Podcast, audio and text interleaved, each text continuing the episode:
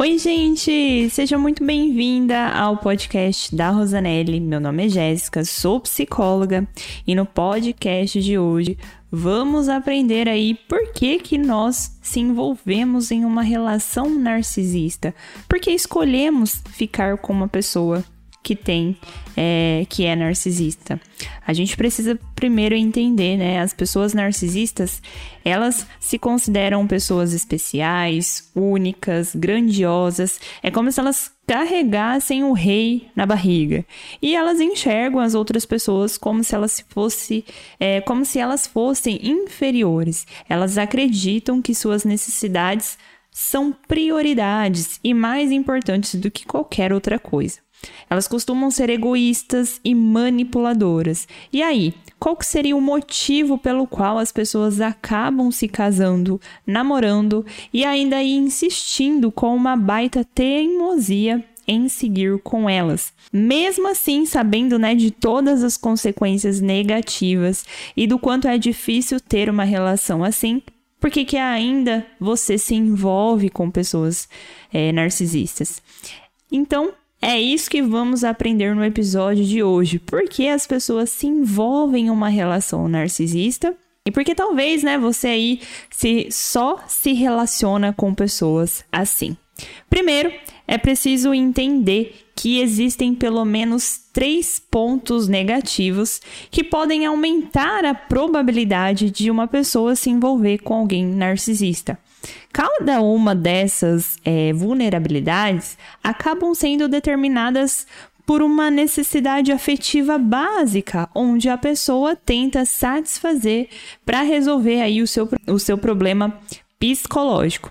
E aí, quais seriam essas três vulnerabilidades, né? Onde a pessoa fica mais vulnerável e acaba se envolvendo com uma pessoa assim.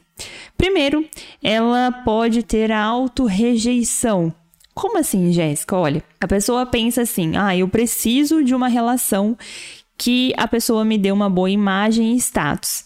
E aí, essa vulnerabilidade pode estar ligada ao fato de que a pessoa que se envolve com o narcisista teve uma história de poucas conquistas se refere a uma pessoa que não se sente desejada pelo sexo oposto e acaba criando é, uma necessidade que está relacionada à compensação do tempo perdido. Então, ou seja, né, eu não fui uma pessoa que conquistei muitas coisas e aí eu preciso de uma relação que me dê status, que me dê uma boa imagem. A pessoa ela busca se livrar daquele passado cinzento e afastar aí a sensação de solidão que não foi muito bem resolvida. E aí ela acaba é, que por ela ter essas atitudes, acaba levando ao encontro de pessoas narcisistas. Leva ela para o próprio território, né, dessas pessoas, e aí ela acaba se tornando um alvo mais fácil para essas pessoas que elas são totalmente manipuladoras. Já a segunda vulnerabilidade que uma pessoa pode ter é a indeterminação. Existem pessoas que precisam se identificar com pessoas famosas, sejam reais ou inventadas, para que elas consigam se sentir mais realizadas e darem aí o maior sentido às suas vidas. Então fica nítido que se você não tem uma visão clara do que você quer e aonde vai, você vai começar a tentar encontrar no externo. E aí, o que você não pode achar aí no seu interior, você começa a tentar compensar o vazio pessoal com a excelência alheia. Você vai começar a achar que você precisa, né, dessa pessoa, que uma pessoa narcisista, você vê de fora, nossa, ela conquista várias coisas, ela pensa nela, mas aí você não enxerga de fato, né? Não consegue enxergar de fato o que realmente é e acaba se envolvendo. E aí você precisa entender que amar uma pessoa é uma coisa. Idolatrar a pessoa é outra. Não significa que você não pode admirar quem você ama, mas quando se trata daquela admiração desmedida, assim, irracional, é, aquela coisa de idolatrar muito pelo outro, como se o outro fosse um deus, já não é um bom caminho que você tem que seguir. Talvez você tenha que repensar sobre isso. Já a terceira vulnerabilidade é quando se tem uma entrega ilimitada. Como assim, Jéssica? A pessoa pensa assim: eu preciso de um amor, eu estou desesperada, então ela acaba entregando de uma forma ilimitada tudo que ela tem. Existe o amor universal e o amor entre um casal concreto. Então, no primeiro, não há garantias de retorno e nem de retribuição. No segundo, está em jogo ali a sobrevivência do eu. A gente pre precisamos de algum retorno nesse amor. Então, como assim, né? A gente entra numa relação e não esperar que o outro seja fiel? Como não esperar ter afeto, né? Se você é uma pessoa carinhosa. O amor saudável sempre é uma via de mão dupla. Tem dois sentidos. Óbvio que não de forma milimetricamente falando, mas tem que ter de ambos. Então, só que quando alguém tem a entrega ilimitada ela, e ela encontra uma pessoa narcisista, se produz ali meio que uma simbiose. O que, que, seria isso? É como se fosse uma combinação perigosa de uma pessoa que é viciada em trabalho junto a um explorador, entende? O sujeito narcisista, ele é um receptor nato e um péssimo doador de amor. Para ele não existe ali o valor da reciprocidade. E aí essa entrega, né, ilimitada, essa pessoa que tem essa vulnerabilidade, ela acaba se entregando demais, mas ela nunca recebe. E aí fica uma relação bem complicada. Será que existe uma forma saudável de se relacionar com alguém assim, com alguém narcisista? Vamos para várias reflexões aí. Quando você se abre, pensa assim, ó, quando você se abre para a realidade do outro, a condição básica e necessária para construir ali é um bom vínculo afetivo, né? Se eu me abro para a realidade do outro, o que eu preciso ter? Construir um bom vínculo afetivo. E que não dá para ter um amor e deixar aí o egoísmo comandar, porque fica inviável. Ter uma comunicação eficaz é essencial, só que se existe muito egocentrismo, vai ficar difícil. Quando você aceita o parceiro assim, você vai minimizar a si mesma, pouco a pouco, né? Pouco a pouco você vai eliminando a sua autoestima, que vai ficar por um fio.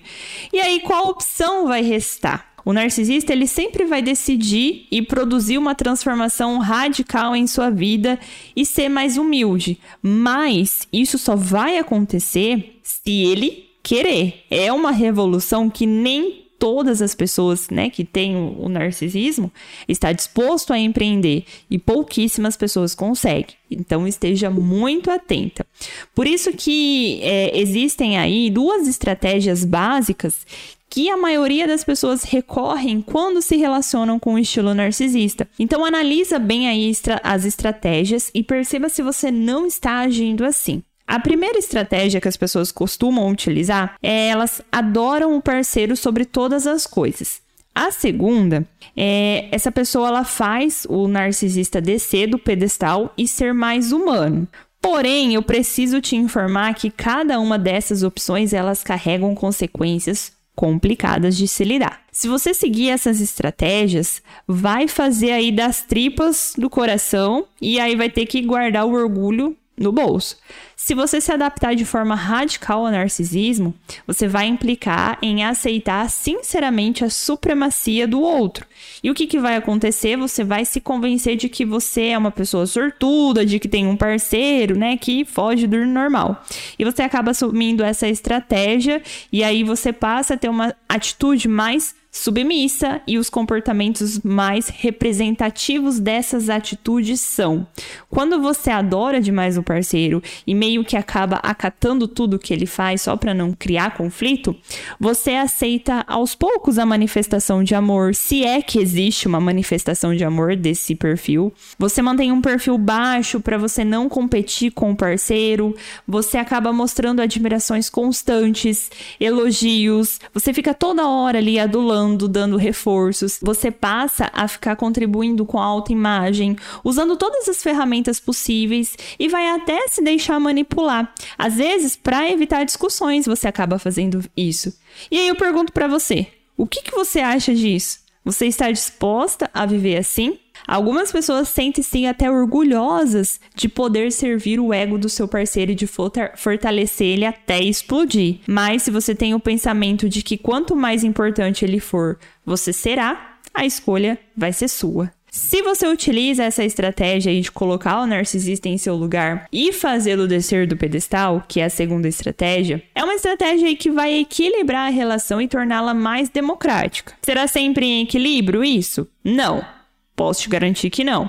Já que a pessoa narcisista, ela não aceita de jeito nenhum perder ou compartilhar o seu poder. Jamais que ela vai aceitar isso. Só que a grande consequência dessa alternativa é levar a relação ao rompimento. Porque se você está se direcionando à parte mais vulnerável da pessoa, se você começar a falar para ele assim que ele não é tão especial assim, trazer ele mesmo, né, para a realidade, ele vai entender que não é uma questão é, muito boa, muito favorável para ele. É uma questão ali de que o narcisista também vai ter que concordar com essa mudança, e aí existem alguns comportamentos que definem que você está utilizando essa estratégia. Só que essa estratégia ela também não pode funcionar.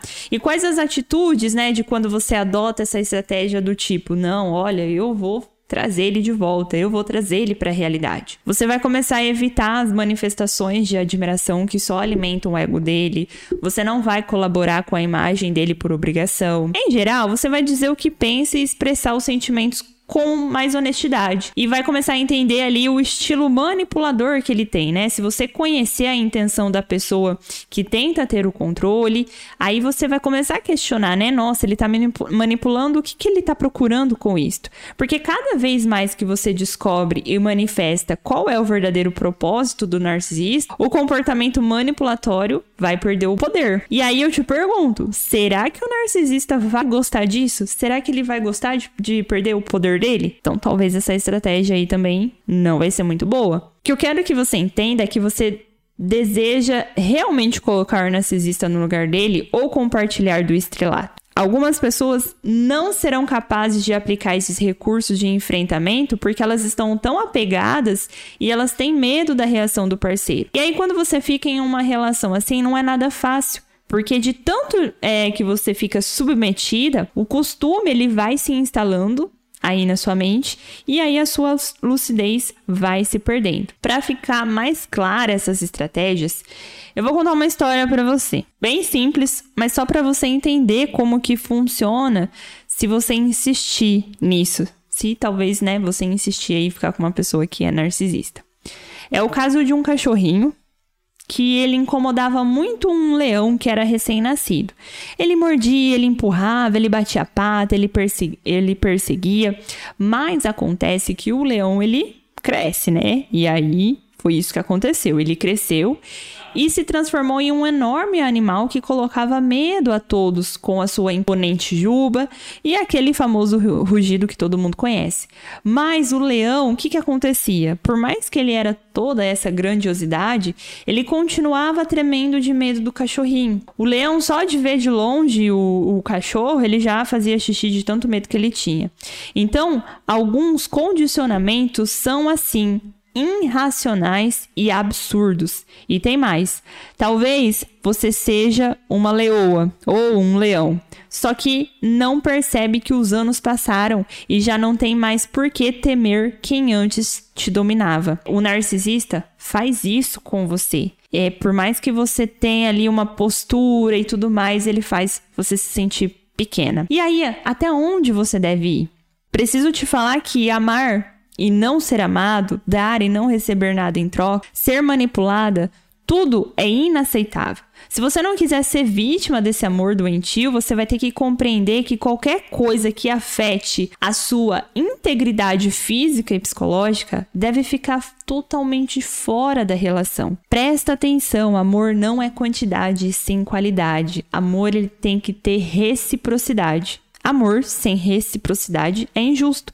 Pensa comigo, será que vale a pena ter um parceiro mais ou menos? Será que vale a pena você utilizar ali daquelas duas estratégias? Ah, eu vou começar a aceitar ali para não evitar conflitos. Eu sei que ele é narcisista, mas eu vou continuar. Não, eu vou fazer ele descer do pedestal. Eu vou tirar o poder dele. Será que vai ser viável com uma pessoa assim? É uma pessoa que, ah, Jéssica, ele me manipula, mas não é tanto, né? Que não exige tanta referência assim. Eu, particularmente, não queria ter alguém assim em minha vida. Você pode até realizar essas duas estratégias, mas pode ter certeza que vai ser algo muito cansativo emocionalmente. De fato, o narcisismo leve é evidente que não causa tanto estrago como um caso moderado ou severo demais. O parceiro pode se adaptar, mas a pergunta que eu deixo aqui para você é: se isso basta para você. É suficiente ir levando a vida e suportando as situações no lugar de ter uma vida boa e satisfatória? Ter um parceiro narcisista vai exigir muito de você, um esforço constante para você não perder o seu eu. Algumas pessoas otimistas aí assumem esse papel de reeducar eles emocionalmente, mas eu não seria tão otimista assim. Então cabe a você decidir aí se vai continuar ou não. E com isso, no próximo episódio, eu quero dar um complemento a mais e te ajudar como que a gente pode reconhecer uma pessoa narcisista antes de se apaixonar por ela. Existem certos modelos aí que permitem você reconhecer e eu quero te mostrar quais são para você não cair nessa furada. Espero que você tenha entendido aí é, os motivos que fazem você se relacionar com uma pessoa narcisista. Perceba se você não está utilizando, né, daquelas vulnerabilidades, como que foi ali, né, o seu histórico de vida, é, que as pessoas, né, por que, que elas ainda não se relacionam com pessoas nar narcisistas que acabam utilizando de estratégias que com o tempo vão se tornando cansativas, vão te prejudicar emocionalmente. Pense bem se é isso mesmo que você quer para sua vida. Um beijo, fiquem com Deus e até o próximo episódio, que vai ser uma continuação aqui desse episódio, hein? Eu preciso te alertar de como você pode identificar uma pessoa narcisista aí para não se envolver com ela. Até mais.